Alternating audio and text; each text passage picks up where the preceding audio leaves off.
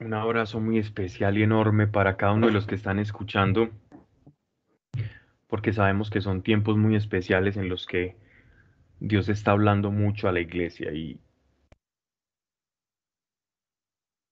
y el Dios que tenemos se deja escuchar, deja escuchar su voz. Hay tantas formas en la que Dios nos habla a cada uno de nosotros tan innumerables como personas y personalidades puede haber en este mundo. Dios no se remite a una sola forma de hablarnos. Dios es capaz de, de utilizar tu propio lenguaje para hacerse entender. Dios no es un tartamudo que utiliza lenguajes de señas, no.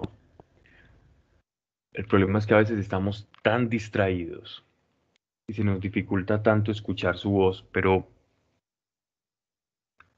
pero cuando logramos captar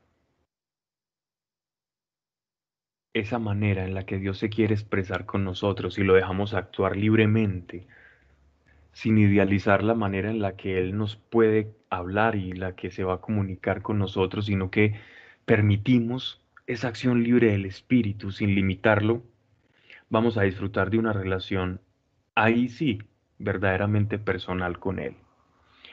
Y, este tiempo ha sido muy importante para eso, para aprovechar esa comunicación con Dios y ver cómo nos habla.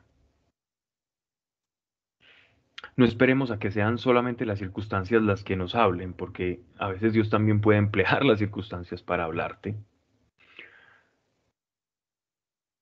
Sino busquemos una forma más directa, aunque por amor, Él de manera indirecta también lo hará. Dios es comunicación por excelencia. Toda la historia de la salvación es Dios comunicándose al hombre. Dios lo quiere hacer, lo ha hecho, lo hace y lo seguirá haciendo. Y dice que aún le comunica a sus hijos, escúchalo bien, a sus hijos, a nosotros, los planes que tiene antes que ocurran. Te puedes imaginar qué maravilloso es el poder descubrir que Dios te comunica algo antes de que ocurra qué felicidad y qué garantía vas a tener el hecho de descubrir un Dios que te comunica sus planes antes que ocurran. ¿Cómo no se alimenta nuestra fe sabiendo que Dios nos puede revelar cosas a priori, cosas antes? Y Él tiene preparado esto para sus hijos. Cosas que ojo no vio, ni oído escuchó, son las que Dios tiene preparadas para aquellos que, que le amamos. Y si tú consideras que amas a Dios, entonces Dios tiene preparado esto para ti. Y Dios también habla por medio de su palabra. Su palabra, que es, el objetivo de, de, de, esta lectura que hacemos continuada de los, de los libros de los textos sagrados, son es la palabra de Dios que es continua. Es una palabra que no perece y que está tallada. Está tallada en una piedra, pero a través de la acción del Espíritu, eso que está tallado en piedra es como si se tatuara en nuestro corazón. Y la palabra que una vez estuvo encerrada en un arca con ciertas dimensiones, con un propiciatorio o una tapa dorada, con dos querubines, ahora se está tallando en su corazón, en el corazón de cada uno. Y es el Espíritu Santo el que se encarga de hacer esa talla. Él toma el cincel, él toma el martillo y como el arquitecto perfecto de Dios comienza a tallar en cada uno de nuestros corazones para que esa palabra, que otrora fue en piedra, se transforme en obras naturales, en el quehacer diario, y que por la palabra, como dice el profeta, nosotros vivamos. De tal forma que lo que era en piedra, ahora es en verdad. Que lo que era un deber ser, para nosotros como iglesia, es un hecho, es un ser, es un devenir continuo de la acción del Espíritu Santo. Y a eso es lo que estamos llamados, a poder expresar su palabra como una obra viva, no como una ley, porque la ley te muestra qué es lo que debes o no hacer. La ley es un parámetro, es un muro, es norma. ¿Se acata o no se acata? En sentido negativo o positivo. Puedes o no hacerla, debes o no hacer. Siempre en dos polaridades. Pero cuando la palabra de Dios trasciende la piedra y llega al corazón, se transforma en un estilo de vida. Y ya no es un deber ser, sino es sinergia con Dios y con la esencia del Espíritu de Dios. ¿Quién ha permitido que el Espíritu Santo, alfarero del corazón del hombre, trabaje va a disfrutar de los beneficios de la palabra de Dios.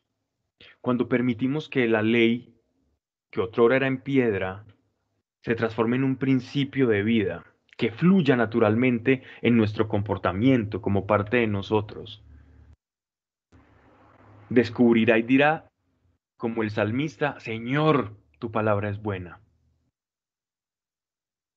Señor, que no me falte tu palabra, vivo por tu palabra. O podremos decir como el autor de la carta de los Hebreos. Y todos aquellos que vivieron por la fe, y el justo por la fe vivirá. Entonces, es de tener en cuenta que lo que estamos haciendo con, con estas charlas que damos los miércoles es que aquello que está en piedra, por la acción del Espíritu, se transforme en vida en cada corazón. No estimes por menos todo aquello que estamos haciendo o leemos al día de hoy, porque no leemos un texto humano, si bien la herramienta por la cual fue confeccionado fueron hombres Aquella mano que tomaba esa pluma en forma humana era Dios mismo a través de su espíritu. Y si logramos capturar la esencia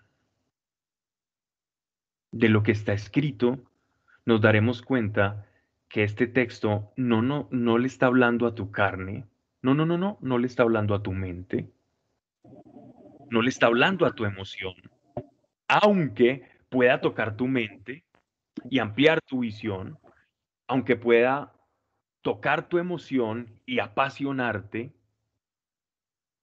le está hablando directamente a tu espíritu, porque la palabra va directo al espíritu.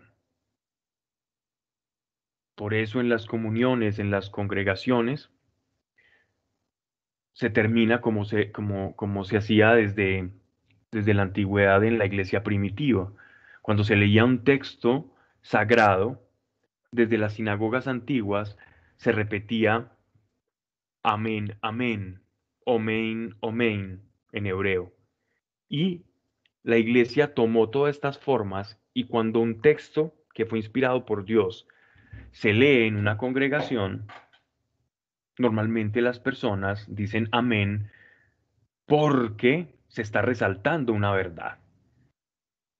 Y esa manera de, decir amén es afirmar que mi cuerpo, mi mente y mi alma están resonando con la verdad. Pero cuando solo lo hacemos de manera mental, de manera orgánica, entonces de la misma forma orgánica vamos a experimentar la fe. Y entonces, ¿qué pasa? La fe se nos va a antojar algo completamente natural o religioso. Pero cuando descubrimos que la palabra toca a nuestro espíritu, entonces ese amén va a ser algo real. Ese amén va a ser tu espíritu diciéndole a tu parte orgánica, esto es una verdad espiritual. Y es que eso es el Evangelio, una verdad espiritual para ti. Ah, es que la iglesia se cree poseedora de la verdad. No, de ninguna manera. Pero la verdad se revela a la iglesia. No podemos poseer la verdad pero la verdad se nos es revelada a través de su Hijo. Y al mundo no le gusta el vaso en el que ha venido la verdad a este mundo. Le han desechado. El vaso en el que Dios le ha servido la verdad y lo ha puesto sobre la mesa. Al mundo lo ha desechado. Este vaso que Dios utilizó para derramar la verdad en este mundo ha sido desechado por los hombres, pero para todos aquellos que no hemos mirado el vaso, sino que queremos la verdad, y esa verdad nos ha sorprendido y nos ha humillado en nuestra soberbia, hemos descubierto que la verdad es el paso a la libertad. Y eso es lo que quiere nuestro Señor para nosotros, que nos libremos de la esclavitud del pecado y del viejo hombre, y que descubramos que existe un espíritu, que existe un creador y que existe un mediador entre Dios y los hombres que se llama Jesucristo.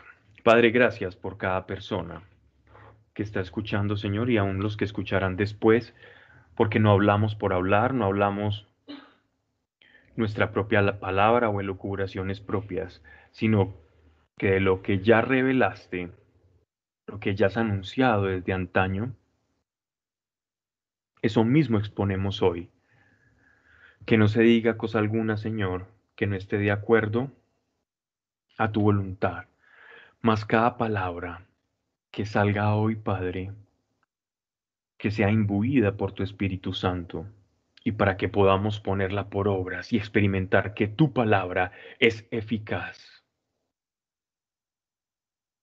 No un aprendizaje más, no un conocimiento más, y menos un entretenimiento, sino palabra y verdad para descubrir y para experimentar la relación sobrenatural que tenemos contigo, Señor.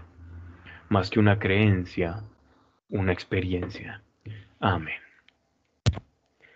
Bien, eh, vamos de nuevo. Habíamos vamos a retomar la lectura que veníamos teniendo la charla pasada, en la que terminamos en Primera de Corintios. Esta es la primera carta que el apóstol Pablo le escribe a la, a la iglesia que queda ubicada en Corintios, eh, que a su vez estaba ubicada en la región de Acaya. Y habíamos hablado un poco sobre el contexto en el que Pablo había llegado a la iglesia de Corintios iglesia de la cual Pablo había sido cofundador de la iglesia de Corintio, pero que al ser una iglesia tan bollante y tan prolija en, en diferentes eh, personas, nacionalidades que, que habitaban en la isla, en la península, llegaban muchas influencias también de estos predicadores. Y precisamente la carta del apóstol Pablo es una respuesta a cierta crisis que se estaba manifestando dentro de la iglesia de Corintio. Y esta crisis radicaba profundamente no en la doctrina en sí que, estaban, que estaba circulando en, en Corintios. Ellos tenían una fe que estaba cimentada bien en la cruz, bien en la obra de la gracia del Espíritu Santo, pero se estaban suscitando algunas divisiones por la cantidad de influencias de predicadores que estaban llegando a la iglesia de Corintio. Entonces tenemos por un lado que habían algunas facciones, unas que se identificaban más con, con el apóstol Pablo y con su predicación, ya que el apóstol Pablo había ido en ocasiones a Corintio, él estuvo viviendo en Éfeso y cuando primero estuvo en Atenas, de Atenas pasó a Éfeso, de Éfeso pasó a Corintio en, en, uno de sus viajes misioneros, allí se hospedó durante algún tiempo y presumiblemente allí fue donde, donde tuvo mayor contacto con los corintios, pero fue un contacto intermitente porque el apóstol Pablo continuaba sus viajes, eh, consolidaba la iglesia, ayudaba, exhortaba y, y, preparaba personas para que en su ausencia también enseñasen dentro de Corintio. Y, y esa era parte de la función apostólica, que era consolidar las iglesias que se iban formando, dejar la buena doctrina, sembrar la semilla, pero ya otros se encargaban de que esa semilla, una vez iba siendo nutrida por la palabra, por la leche apostólica, ya se encargaban de edificarla, pero en todo esto el Señor es el que va a dar el crecimiento y de esto hago eco un poco de las palabras que el apóstol Pablo nos va a decir a continuación en los siguientes capítulos. Pero entonces la función de, del apóstol allí era una función de consolidar la iglesia y eventualmente, si ocurría algo, le referenciaban a Pablo el problema que se estaba desarrollando o las inquietudes que se iban suscitando dentro de los miembros de la iglesia y el apóstol enviaba la carta con algún amanuense e intentaba a través de la luz del Espíritu resolver y dar luz de, de acuerdo a las preguntas. Entonces, no solamente esta división o esta, o esta charla sale, esta carta, perdón, sale producto de la división que había por las diferentes influencias del apóstol Pablo, también otro predicador que fue preparado por el apóstol Pablo que se llama Apolos, que hablé un poco como muy escuetamente en la charla pasada, pero que ahorita vamos como a expandir un poco sobre Apolo, que las escrituras nos dan algunas luces, pero vamos a recurrir a algunos textos de, de padres de la iglesia como, como Jerónimo y otros, que nos dan un poco de luces de quién era este Apolos, que era un, predicador muy reconocido dentro de la iglesia primitiva, y también, por supuesto, el apóstol Pedro, que tenemos referencias de que también visitó la iglesia de Corintio, y entonces, ante la diversidad de, de predicadores que habían llegado a Corintios, parece que se empezaron a formar partidarios no del mensaje como tal del Evangelio, sino de cierto tipo de predicadores. Y es allí donde empezó a haber división y desprecio de unos por otros. Porque en la medida que unos empatizaban y sintonizaban más con la predicación de Pablo, otros argumentaban que la predicación de Pedro era más fiel porque Pedro había sido apóstol directo de Cristo y no sabemos en sí cuál era la división, pero o cuáles eran los argumentos de uno en contra de los otros, pero sí sabemos que era por, según nos narra aquí el apóstol Pablo, por el, por el predicador que visitaba, ¿cierto? Sin embargo, todos los predicadores eran buenos, no había ninguno que predicase algo malo, ni más faltaba, sino que por el contrario, el, la manera caprichosa en la que ellos estaban recibiendo el mensaje fue como el motor para que Pablo nos expusiera esta carta tan, tan maravillosa que junto a la carta de los romanos y los hebreos consolidan un pilar fundamental de la doctrina de la iglesia y sobre todo esta primera de Corintios que nos habla de los carismas espirituales o supernaturales del Espíritu Santo. Y gracias a esta carta es que podemos ver la sobrenaturalidad que, que se vivía en la iglesia primitiva y de la cual Dios nunca nos dijo en ninguno de los textos que iba a cesar, sino que es lo normal en la iglesia deben ser los dones del Espíritu. Ya, ya, pero ya hablaremos más adelante de esto.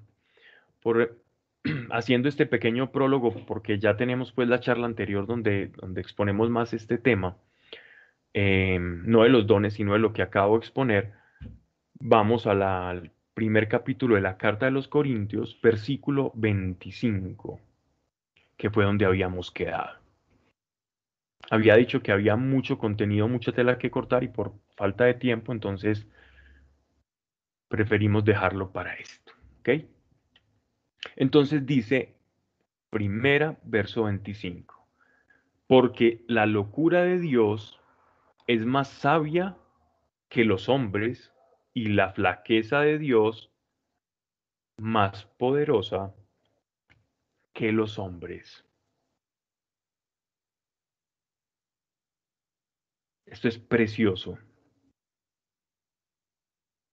Lo más valioso, lo más valorado, según leemos los textos griegos, cuando leemos las obras filosóficas de la Grecia clásica, nos vamos a encontrar que lo más preciado para los griegos era la sofía, era la sabiduría. De hecho, el nombre filosofía, filos, fileos, en griego significa amor. Sofía, sabiduría. La palabra filosofía etimológicamente viene comprendiendo el amor por la sabiduría. Y los grandes exponentes en el mundo antiguo de la filosofía fueron los griegos. En la Grecia, en la Grecia clásica, a una persona se le valoraba por la sabiduría, por la manera en cómo expresaba ese conocimiento. Y ese amor por la sabiduría fue derivando en diferentes escuelas del pensamiento o escuelas filosóficas. Y entendemos que los griegos tenían una gran pasión, una gran admiración por la sabiduría, tanto que consideraban que la adquisición de la sabiduría era como el fin que produciría la autorrealización en el hombre. Y es por esto entonces que dedicaban toda su vida al conocimiento, a las diferentes artes y ciencias, porque en ese entonces no se diferenciaba las ciencias exactas como ahora lo, entendemos desde el iluminismo, desde la Revolución Francesa y, todo ese movimiento cientificista, sino que la sabiduría comprendía todos los saberes, desde la medicina, la matemática, y todo era filosofía. Para ellos hacía parte la sabiduría de un mismo cuerpo, indistinto, ¿no? Los pitagóricos eran matemáticos, pero también eran filósofos. Los médicos eran filósofos, eran matemáticos y también eran astrónomos. Y entonces todo esto configuraba lo que era el conocimiento o alcanzar la sabiduría, ¿cierto? En todas las artes y en todos los saberes. y entendiendo la mentalidad griega, vemos cómo se va tornando la sabiduría casi como si fuera su propio Dios. Y era la manera de acercarse a lo más puro, era el alcanzar la sabiduría. Y notemos entonces las palabras del apóstol Pablo, cómo se dirigen precisamente a ese fundamento occidental que era la adquisición de la sabiduría, verso 25, porque la locura de Dios es más sabia que los hombres. ¿A qué se está refiriendo el apóstol Pablo con la locura de Dios? Y con más sabia que los hombres. Vamos a ver más adelante ver cómo se redondea la idea. Y la flaqueza de Dios más poderosa que los hombres. Detengámonos un momento acá y pensemos en la imagen de nuestro Señor en el patíbulo, siendo apresado por, por unos soldados romanos y llevándolo al Palacio de Antonia, donde en una de las, del Palacio de Antonia, que queda contiguo al Templo de Jerusalén, y allí, allí eran juzgadas las personas por quien fuera cónsul en estos momentos del Imperio Romano, que según nos narran los textos bíblicos era Poncio Pilatos, el delegado del Imperio Romano para Judea, para lo que ellos llamaban Palestina. Allí había una gran piedra donde los hacían arrodillarse e iban a ser azotados. La verdad, Dios encarnado en la tierra en un patíbulo. La verdad misma, como lo habíamos leído en el prólogo de Juan cuando dice, y en el principio era el verbo, y el verbo estaba con Dios, y el verbo era Dios. Y el verbo vino, el verbo vino a habitar en los suyos y los suyos no le reconocieron. Ese mismo verbo que vino a habitar entre nosotros estaba en un patíbulo de una manera humilde, sencilla, como oveja que llevan al matadero.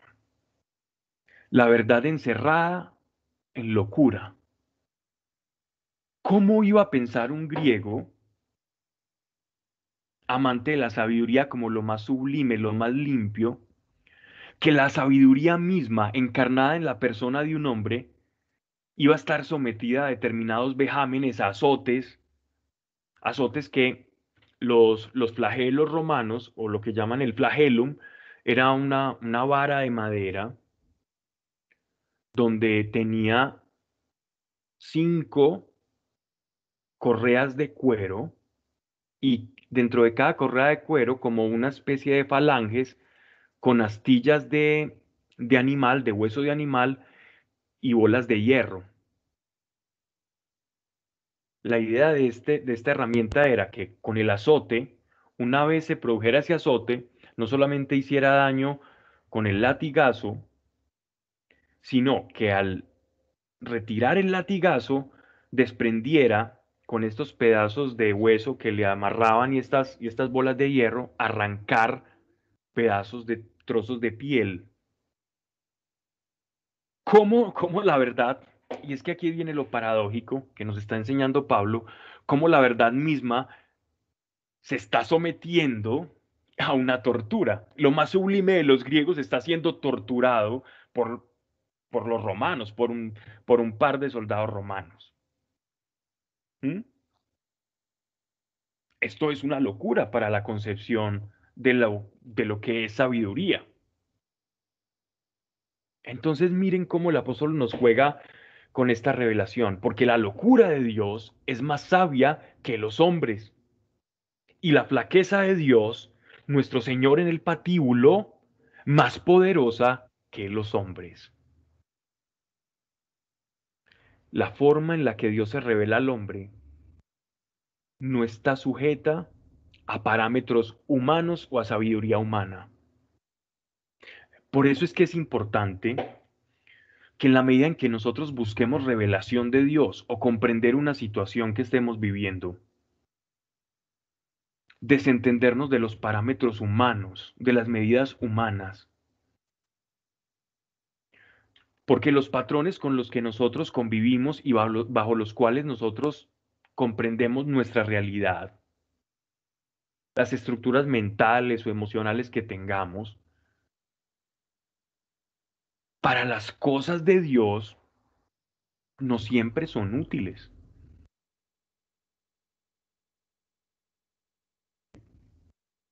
¿Saben?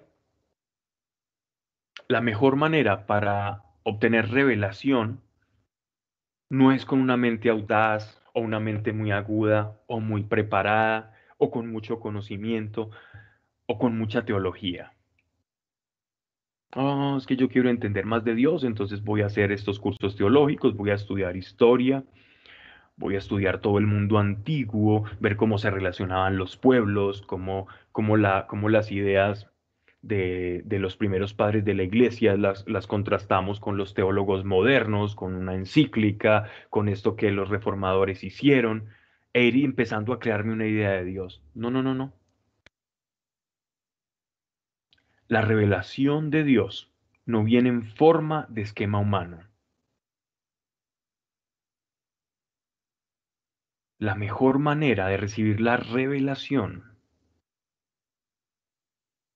es con otra palabra en gerundio, en acción, y es disposición. A mayor disposición, más revelación. ¿Quieres revelación? Pues ten disposición. ¿Quieres revelación?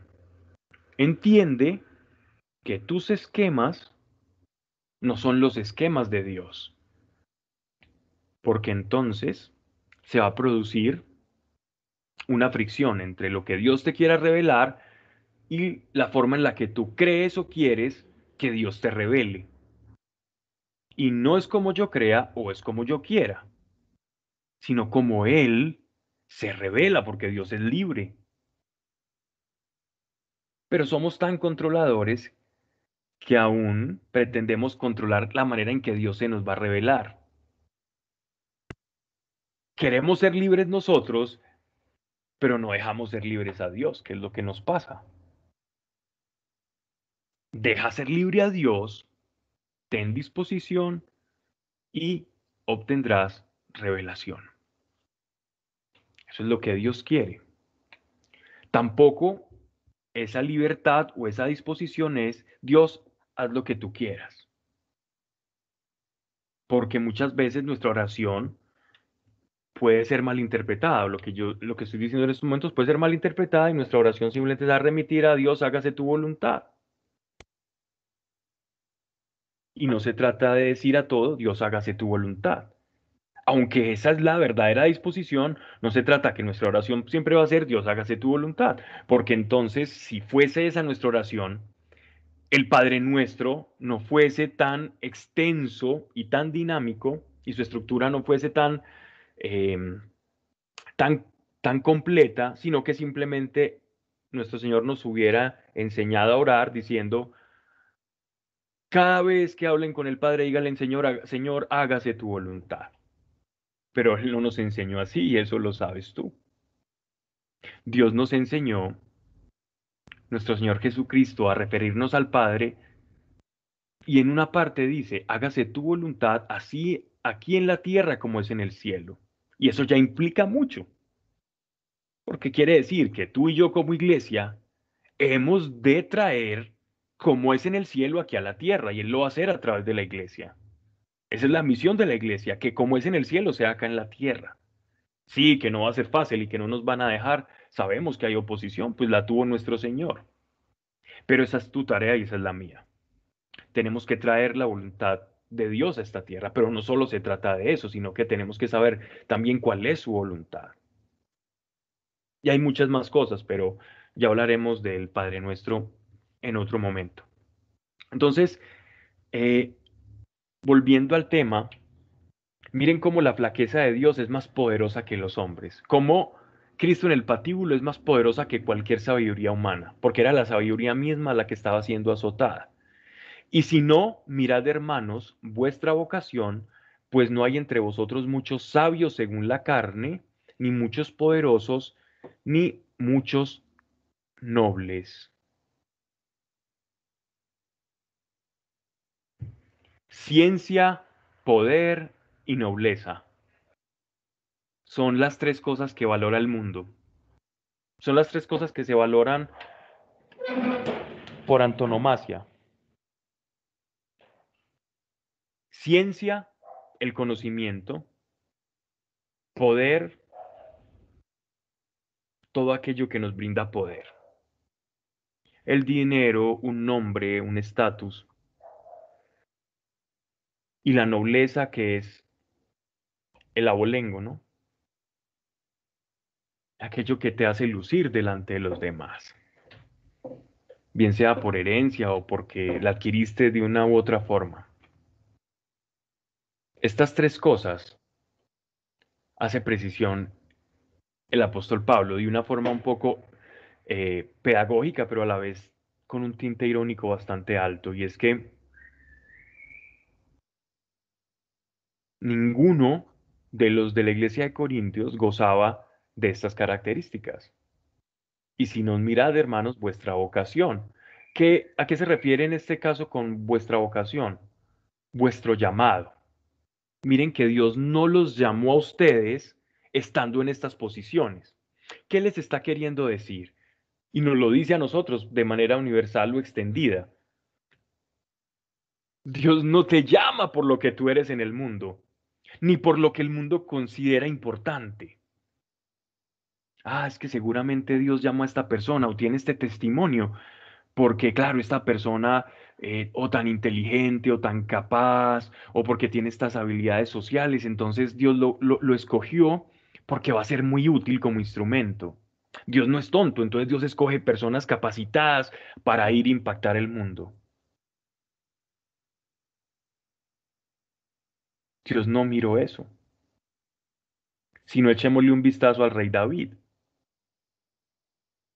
el rey David, porque lo eligió el Señor, porque vio su corazón. ¿Y qué había en el corazón del rey David? Arena de otro costal. Pero no lo escogió por lo que ve el mundo. Y esto fueron palabras de Dios al profeta Samuel. Yo no veo como ven los hombres. Y de la misma manera que Dios eligió a David, te elige a ti también, a ti, a ti, te elige igualmente, porque vio tu corazón. ¿Qué hay en él? No lo sabemos. Pero te ha elegido a ti. Si estás escuchando esto es porque te ha elegido a ti. Quizás no sepamos qué ha visto, sino cuando nos encontremos con Él. Pero tu elección o tu llamado, tu vocación, no depende de algo tuyo, ni de una pizca de obra tuya. Ay, es que Dios vio que era como tan buena gente, es que yo soy como tan buena gente que Dios tenía que verme, claro, yo tenía que, que brillar en medio de, de todas las personas y allá en el cielo me vieron un poco más brillante y por eso Dios permitió que yo llegara a la fe. Porque yo, yo siempre me he sentido tan bueno que, que tuve que llamar o atraer la atención de Dios.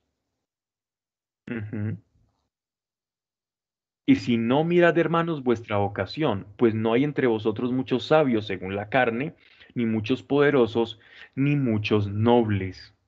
Es decir, la vocación y el llamado no depende de ninguna obra nuestra, sino que es una acción completamente deliberada de parte del Señor. Es libre de Él. Antes eligió Dios la necedad del mundo para confundir a los sabios.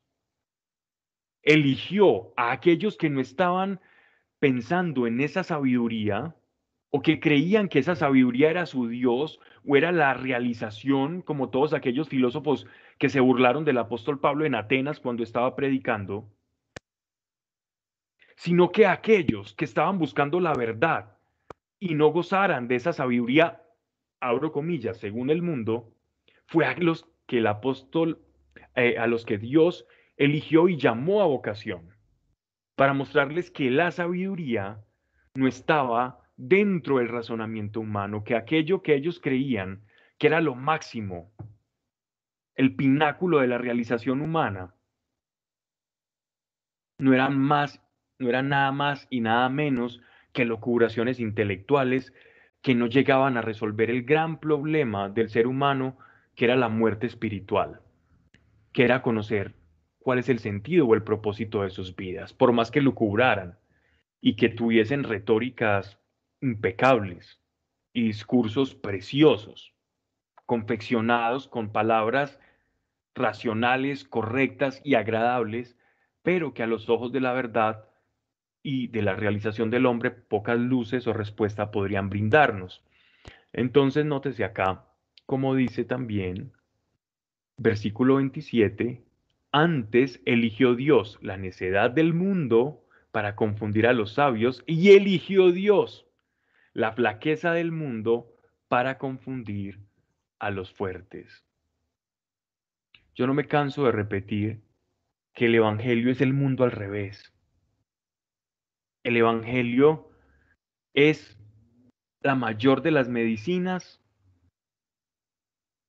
en el envoltorio más sencillo. El mejor de los vinos en la copa menos vistosa. La mejor de las fragancias en el empaque más discreto.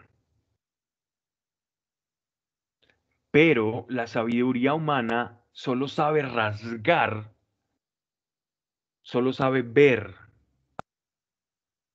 hasta el empaque. Solo ve el envoltorio. Solo se seduce por el envoltorio pero solo aquellos que son seducidos por la verdad pasen de largo el envoltorio y llegan a la sustancia, que trasciende el envoltorio. Y aquello que está detrás del envoltorio es la persona de Jesucristo, crucificado.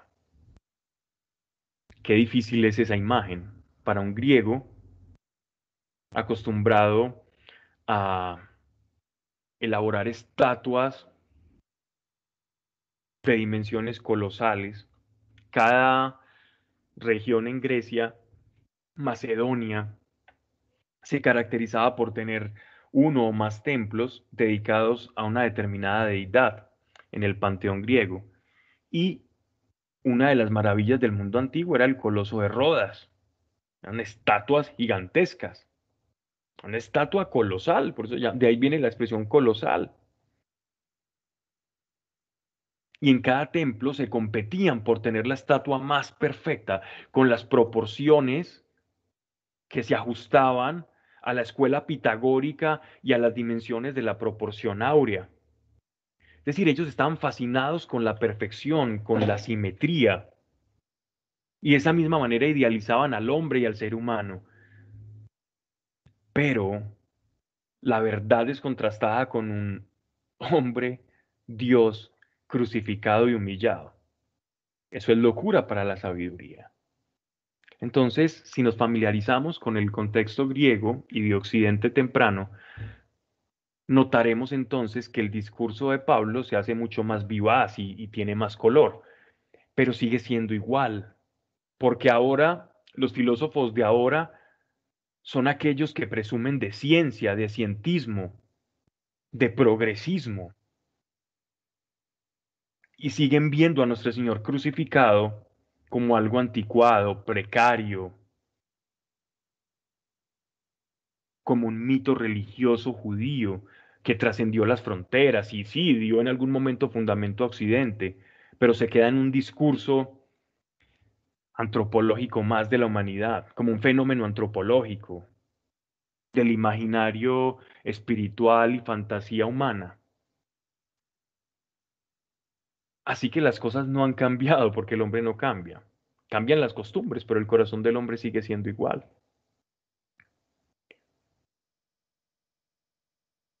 Dice entonces el apóstol, para confundir a los sabios y eligió Dios la flaqueza del mundo para confundir a los fuertes. Y es que el Evangelio es confusión, porque cuando yo creo que la sabiduría es esta simetría, esta perfección, y me presentan la sabiduría en un Dios humillado, entonces, ¿cómo esto no va a confundir? ¿Cómo esto no va a contrastar? Verso 28. Y lo plebeyo, él desechó el desecho del mundo, lo que no es nada, lo eligió Dios para destruir lo que es. Para que nadie pueda gloriarse ante Dios.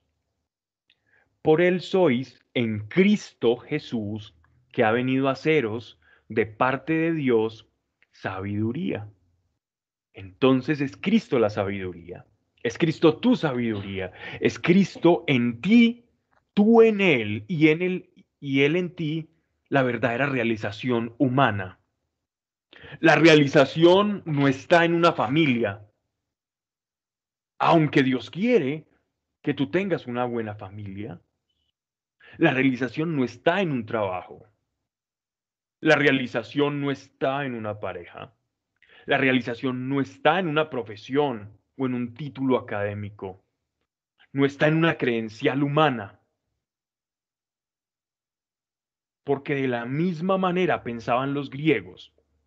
Pero cuando yo miro la cruz, toda esa sabiduría humana se hace pedazos. Porque es la cruz la forma de la sabiduría de Dios. La forma, el vaso, el envoltorio en el que Dios decidió darnos un shot de sabiduría. Entregarnos la sabiduría para que nadie crea, para que nadie piense que por su propia cuenta, que por algo especial que había en él,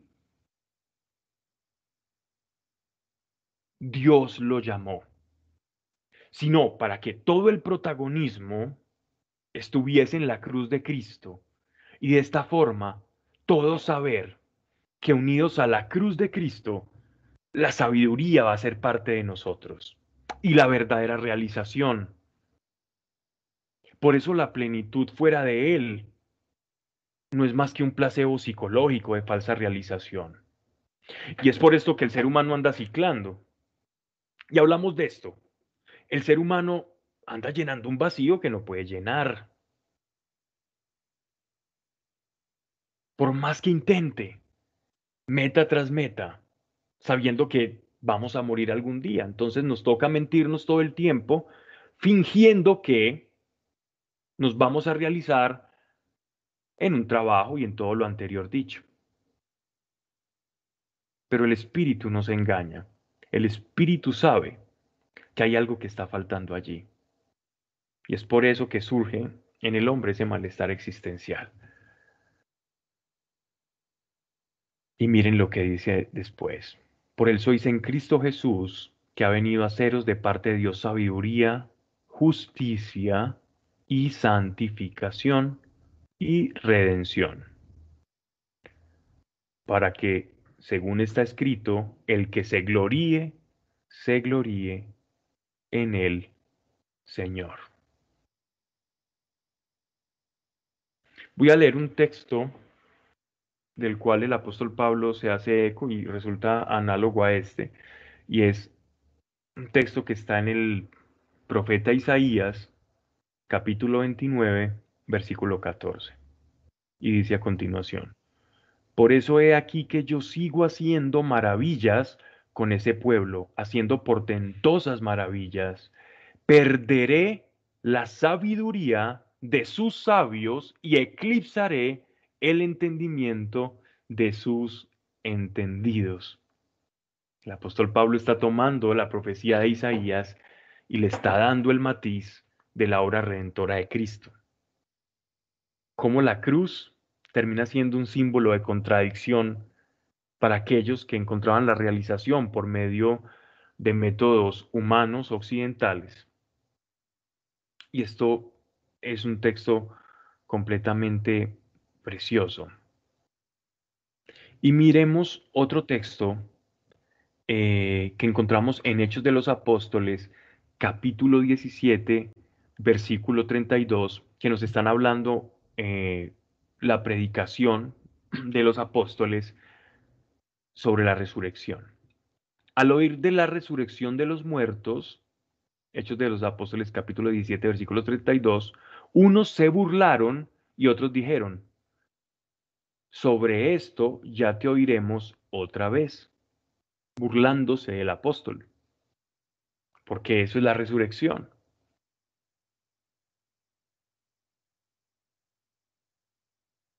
Miren también cómo el apóstol Pablo eh, muestra un poco la frustración cuando predicaba la cruz y el evangelio en los de su propio pueblo, porque ya vimos del lado occidental, del lado griego, pero y ojo, ¿Y qué pasa del lado judío?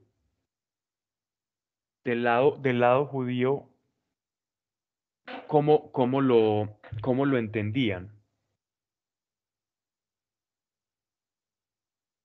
Del lado judío no era falta de sabiduría. Para los griegos era, era extraño, era contradictorio, pero para los judíos, por otra parte, era un escándalo era completamente escandaloso. Era una herejía, era terrible, era oprobio, y por eso se rasgaban las vestiduras. Gálatas capítulo 5, versículo 11. En cuanto a mí, hermanos, si aún predico la circuncisión, ¿por qué soy todavía perseguido? Pues se acabó ya el escándalo de la cruz. Entonces, para los judíos nos está demostrando el apóstol que la predicación del Evangelio era precisamente eso, un escándalo.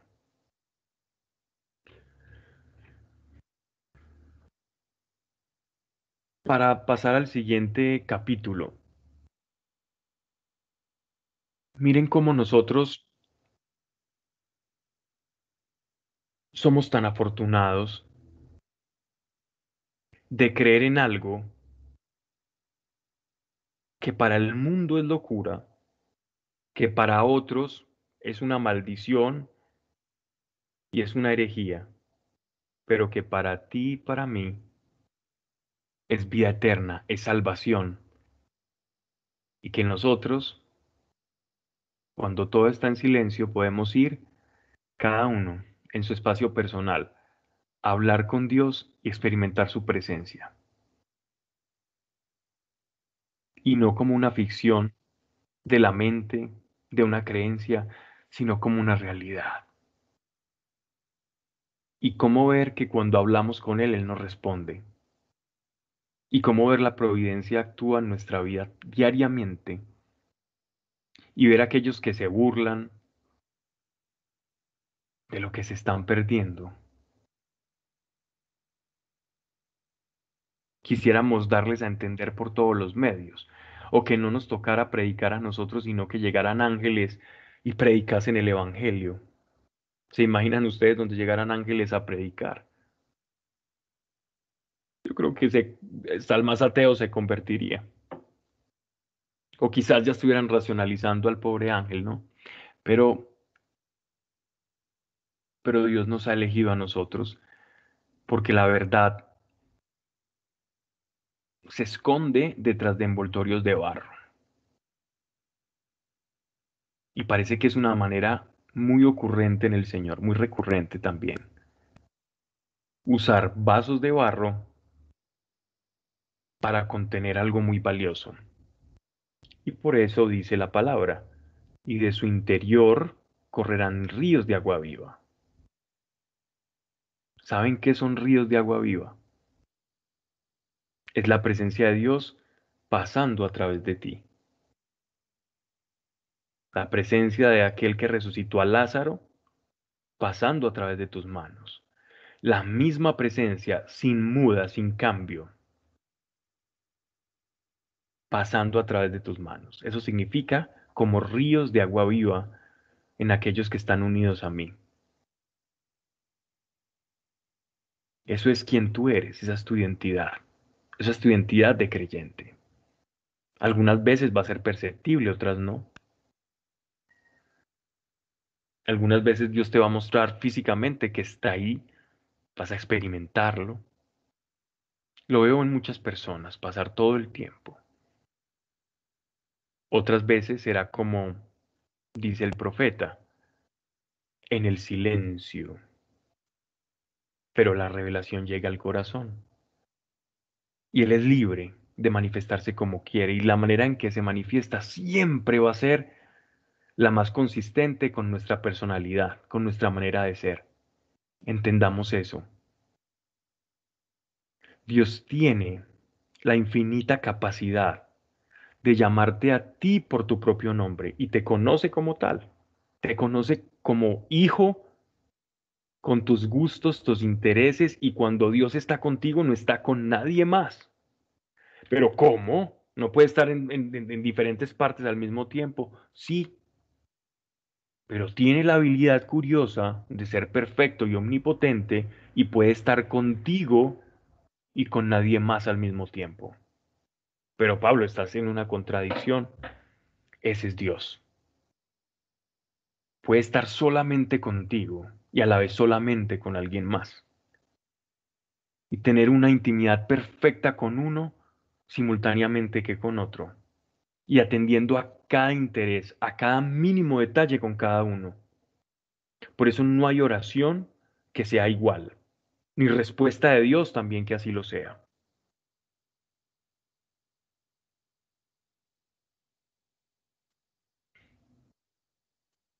Es importante que dejemos ser libre entonces a Dios y que nos sintamos con la gratitud de que nos llamó a unirnos a Él a través de su Hijo, que es una contradicción para la sabiduría del mundo. Versículo 2. Yo, hermanos, llegué a anunciaros el testimonio de Dios no con sublimidad de elocuencia o de sabiduría. Miren que el apóstol Pablo ya nos estaba preparando para lo que se venía a continuación. Y es que el apóstol Pablo no llegó con una retórica grandilocuente para expresar el Evangelio a la iglesia de Corintios, sino que llegó en un bajo perfil, tanto que dice, miren, versículo 2, que nunca entre vosotros me precié de saber cosa alguna, me precié de saber cosa alguna. Quiere decir que sabía cosa alguna. Cuando dice no me precié es de mis credenciales, yo nunca les expuse a ustedes, ni de las revelaciones que yo tenía, ni de los encuentros que tengo con el Señor Jesucristo resucitado, ni de las visitas que he tenido al cielo y en, la cuales, en las cuales se me han dicho cosas para que les revele a ustedes.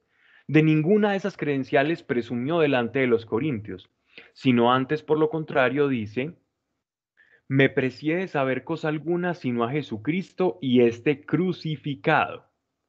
La predicación del apóstol Pablo, seguida de la de Atenas, en la cual sí dio un discurso grandilocuente, fue precisamente el mensaje fundamental, la sustancia sin envoltorio que se las entregó a los corintios. Imagínense que él les entregó toda la fragancia o todo el vino sin envoltorio, se los dio en sus propias manos de la manera más sencilla y les entregó la verdad, sin ningún disfraz, sin ningún adorno, sin ningún artificio literario o retórico.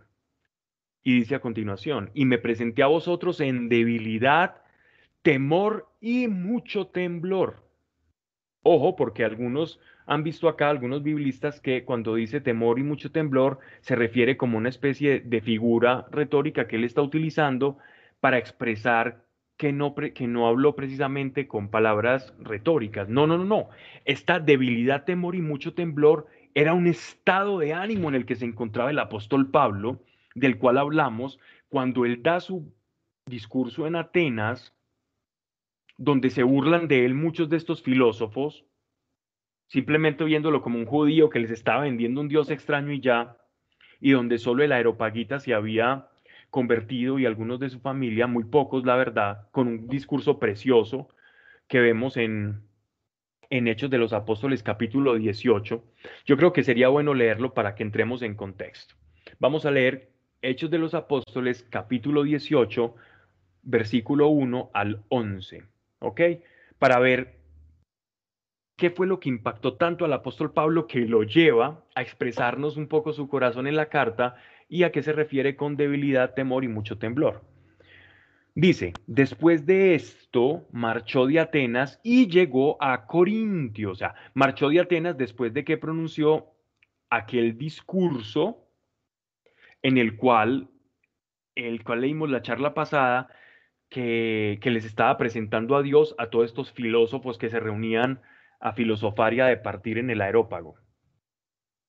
Dice, se encontró con un llamado Aquila, originario del Ponto, que acababa de llegar de Italia, y con su mujer Priscila, por haber decretado Claudio que todos los judíos saliesen de Roma, se llegó a ellos.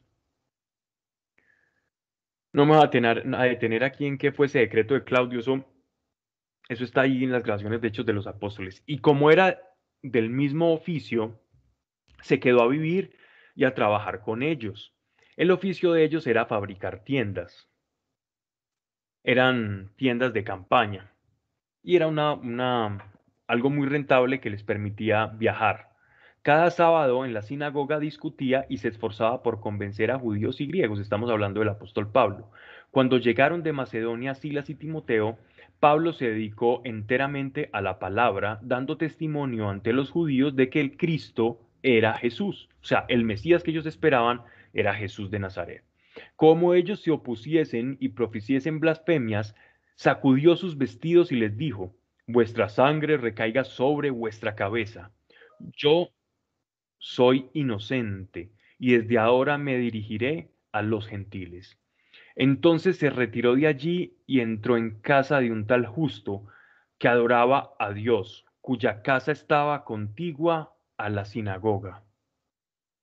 Crispo, el jefe de la sinagoga, creyó en el Señor con toda su casa y otros muchos corintios, al oír la palabra de Pablo, creyeron y recibieron el bautismo. El Señor, miren esto, el Señor dijo a Pablo durante la noche en una visión, no tengas miedo, Pablo, sigue hablando y no calles, porque yo estoy contigo y nadie te pondrá la mano encima para hacerte mal pues tengo yo un pueblo numeroso en esta ciudad. Se refiere a Corintio.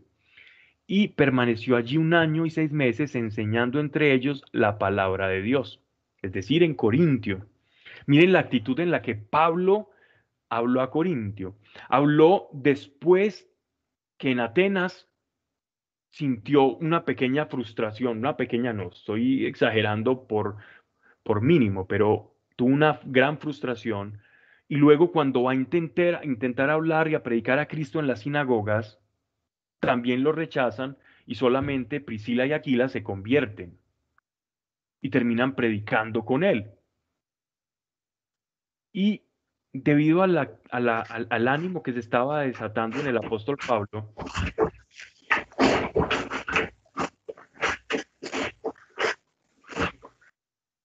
nuestro Señor se le aparece en una visión y le conforta y anima su corazón para la misión que le había encomendado. Y miren que muchas veces nosotros idealizamos a los apóstoles, los, que, los idealizamos como hombres de hierro que por toda la experiencia de fe y revelación que tenían, no pasaban por circunstancias tan humanas como es el desánimo. Y aquí estamos viendo reflejado el corazón del apóstol Pablo, que no viendo frutos inmediatos en su obra, pues necesitó ser confortados con el Señor. Y, aquí tenemos también una esperanza para nosotros, y es que no idealicemos a las personas en la fe, sino antes aprendamos de sus aciertos y desaciertos, y en este caso veamos cómo también podemos recibir consuelo de parte del Señor. Porque nosotros a ciencia cierta no tenemos el panorama completo de nuestra vida. Nosotros solo podemos ver a lo sumo tres piezas de rompecabezas alrededor nuestro, unidas y podemos comprender cómo se unen ciertas piezas de, lo que nos ocurre en nuestra vida. Pero entendamos que Dios tiene el panorama completo del rompecabezas. Dios conoce el, el, rompecabezas completo de tu vida.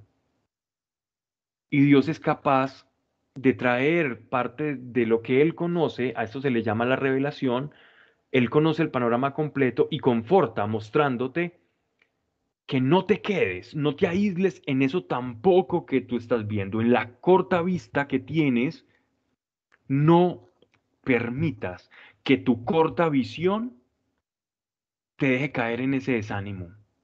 No permitas. Algún día hablaremos del desánimo, pero por lo pronto, no dejes que la incapacidad de ver el panorama completo te desaliente, sino camina y toma las palabras de nuestro Señor Jesucristo al apóstol para ti, porque para eso es que están ahí escritas. Ve y anímate, que tengo mucho todavía que hacer a través de ti. No mires con ojos humanos, porque el mirar con ojos humanos es lo que nos trae desánimo, sino busca la perspectiva de Dios, búscala, búscala y si por alguna razón no la encontramos, pídele al Señor, que es el Espíritu Santo quien trae la consolación, que por medio del panorama completo que Él conoce, lo traiga a tu panorama desconocido y de luz y revelación, a aquello que te está produciendo desánimo en tu caminar. Entonces, esto era ese temor y temblor que Él tenía, es que Él en realidad se acercó a ellos con temor y temblor de cómo iba a predicar, y dice, mi palabra y mi predicación no fue en discursos de sabiduría, sino en manifestación de espíritu y de poder. Para que vuestra fe no se apoye en la sabiduría de los hombres, sino en el poder de Dios. Qué bueno es decir, no por palabras sabias, yo llego a la fe, sino porque el poder de Dios me sedujo y la gracia de Dios la experimenté. Nadie me convenció. Su poder y su misericordia me alcanzó. Este es el principio. ¿Y este poder de Dios qué quiere decir? Toda la manifestación carismática del apóstol Pablo fue aquella que, que se manifestó. Pero ojo, él nos va a exponer no solamente que él predicó con poder, es decir, con carismas sobrenaturales del Espíritu, sino con el poder de la cruz, del conocimiento de la cruz que el apóstol Pablo operaba sobre él, era, era la base de su poder. La base del poder y la unción del Espíritu es proporcional a la identificación y a la revelación de que yo tenga de la cruz. El poder y la manifestación del Espíritu y la unción del Espíritu Santo en mi vida es proporcional a la identificación que yo tenga con la cruz, a la comprensión, no intelectual, sino en unión a esa verdad que yo tenga, porque en eso radica el poder del apóstol Pablo. Verso 6. Hablamos, sin embargo, entre los perfectos, una sabiduría que no es de este siglo, ni de los príncipes de este siglo, abocados a la destrucción. Se está refiriendo que el molde de sabiduría que tenía el, mundo, o, o el frasco, la empaquetadura, el envoltorio, en el que el mundo tenía expectativas en que llegase la sabiduría, los griegos en forma de un dios que bajase como Hermes, porque Hermes era el mensajero de los dioses. De hecho, a Pablo, cuando leemos Hechos de los Apóstoles, vemos que lo confunden con, con Hermes. Hermes era el mensajero de los dioses, era el mensajero de los dioses eh, griegos, es aquel, aquel dios que, que las estatuas y que en las pinturas y en los frescos está con unas, unas sandalias con unas alas y también con un casco, con un yelmo que tiene un yelmo alado y un bastón, el caduceo de Hermes. Y este Hermes era como el poseedor del conocimiento de los dioses. Y al apóstol Pablo muchas veces cuando predicaba, imagínense ustedes cómo predicaría, que los mismos griegos lo confundían con Hermes, con aquel que portaba la sabiduría de los dioses. Y es precisamente esa forma en la que no le predicó a los, a los a los Corintios. Entonces dice, hablamos sin embargo entre los perfectos una sabiduría que no es de este siglo, no es la que ustedes esperan, no es el envoltorio que ustedes esperan, ni de los príncipes de este siglo abocados a la destrucción. Con todo lo que el ser humano ha conseguido hasta ahora, lo único que ha hecho es destruirse mutuamente sin saber encontrar cuál ha sido el propósito de su vida, ni tener un contacto real con Dios, con el creador del universo. Sino que enseñamos una sabiduría divina, misteriosa, misteriosa. La palabra misterio significa escondido, de, ahí es que se deriva místico. Algo místico, mistérico, misterioso es algo que está escondido, que es de difícil acceso. Entonces él dice una sabiduría divina misteriosa que estaba escondida, predestinada por Dios antes de los siglos para nuestra gloria. Es decir, el misterio de Cristo, la encarnación de Cristo ya estaba dentro de los planes de Dios desde antes incluso que nosotros naciéramos. Que no conoció ninguno de los príncipes de este siglo, pues si la hubieran conocido, nunca hubieran crucificado al Señor de la gloria. Se está refiriendo a los romanos y a los judíos. Ni judíos ni romanos, si hubieran conocido a quién estaban crucificando, no lo hubieran crucificado. Antes aún, si hubieran convertido y hubieran puesto su palabra por acción. Verso 9, pero según está escrito, ni el ojo vio, ni el oído oyó, ni vino a la mente del hombre lo que Dios ha preparado para los que le aman. Pues Dios nos la ha revelado, nos la ha revelado por su espíritu. La manera en que viene la revelación es por el espíritu, no por la mente. La salvación es una acción, es un acto espiritual, no es racional, es espiritual. Que el espíritu todo lo escudriña hasta las profundidades de Dios. Detengámonos aquí un segundo. No es la revelación materia de la mente porque la mente no puede rasgar los misterios del espíritu. Lo que es del espíritu se discierne con el espíritu, lo que es de la carne se discierne con la carne. Por eso dice que el espíritu todo lo escudriña. El espíritu escudriña la mente, pero la mente no escudriña al espíritu, no puede. La tercera dimensión no puede abarcar a la cuarta dimensión, la segunda dimensión no puede abarcar a la tercera.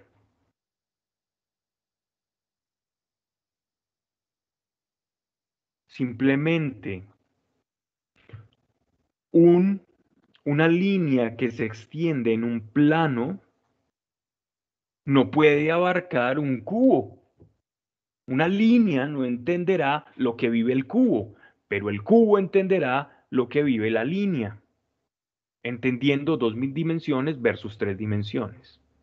Asimismo, la mente línea no puede entender el cubo trilínea, ancho, largo y alto, no puede. Una dimensión no puede abarcar, o dos dimensiones no puede abarcar tres dimensiones. La mente no puede abarcar el espíritu, porque el espíritu todo lo escudriña porque está por encima y su perspectiva es mucho más alta. Y es que esto es cuestión de perspectivas. El espíritu tiene una perspectiva que permite escudriñar todo, aún el corazón de Dios, el Espíritu Santo.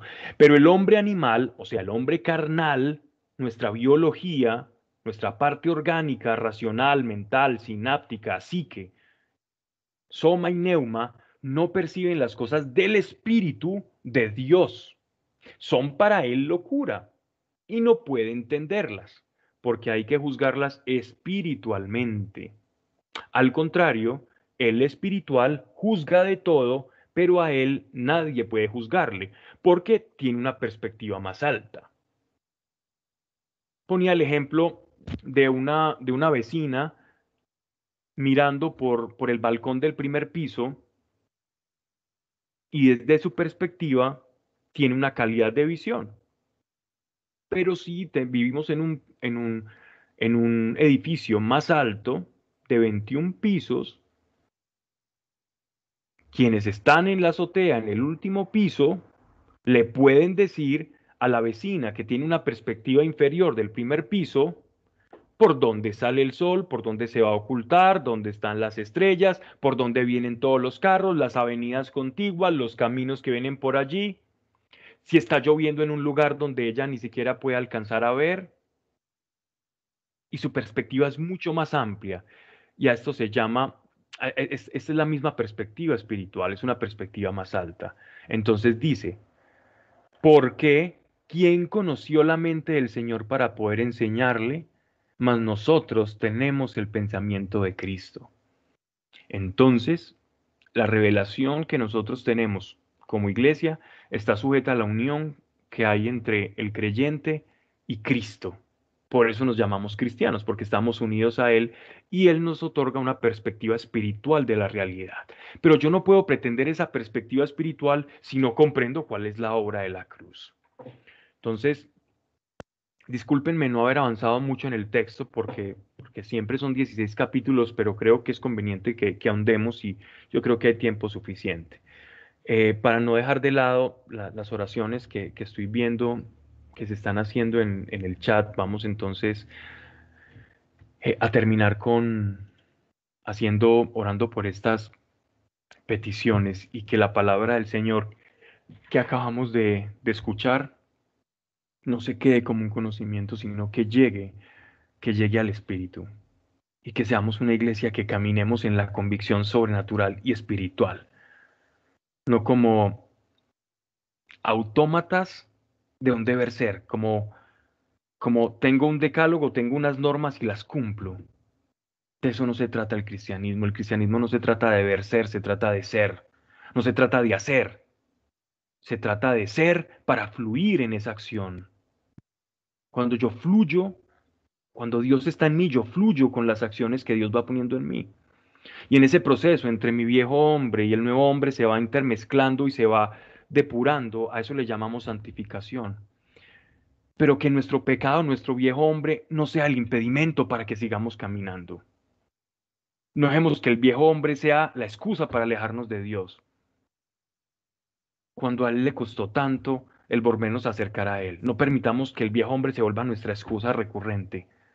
Si caemos, caminemos. Que un cristiano cae y camina. Si cae diez veces, pues mejor. Pero ¿qué estoy diciendo? Sí, mejor.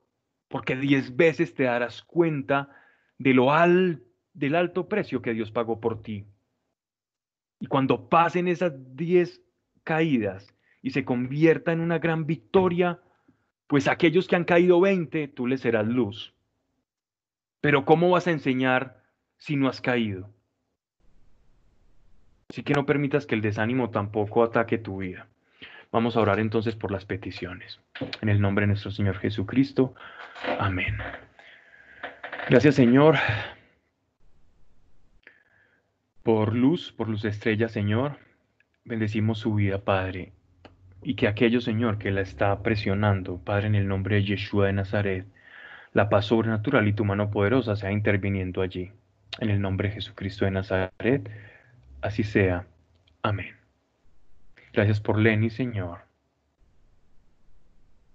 Gracias por su cita, Padre. Padre, en el nombre de Jesucristo, Señor, gracias porque acompañarás su cita, Señor, y ella está contigo y que nunca se le olvide que tú estás acompañándola. En el nombre de Jesucristo de Nazaret, todo espíritu de ansiedad, de temor, de pánico, o si tiene algún problema, Señor, en su amígdala cerebral que le produzca un falso temor, en el nombre de Yeshua de Nazaret. Hoy oramos por eso, para que todo espíritu de temor al que se aferra, Señor, le abandone. Y gracias por Natalia, Señor,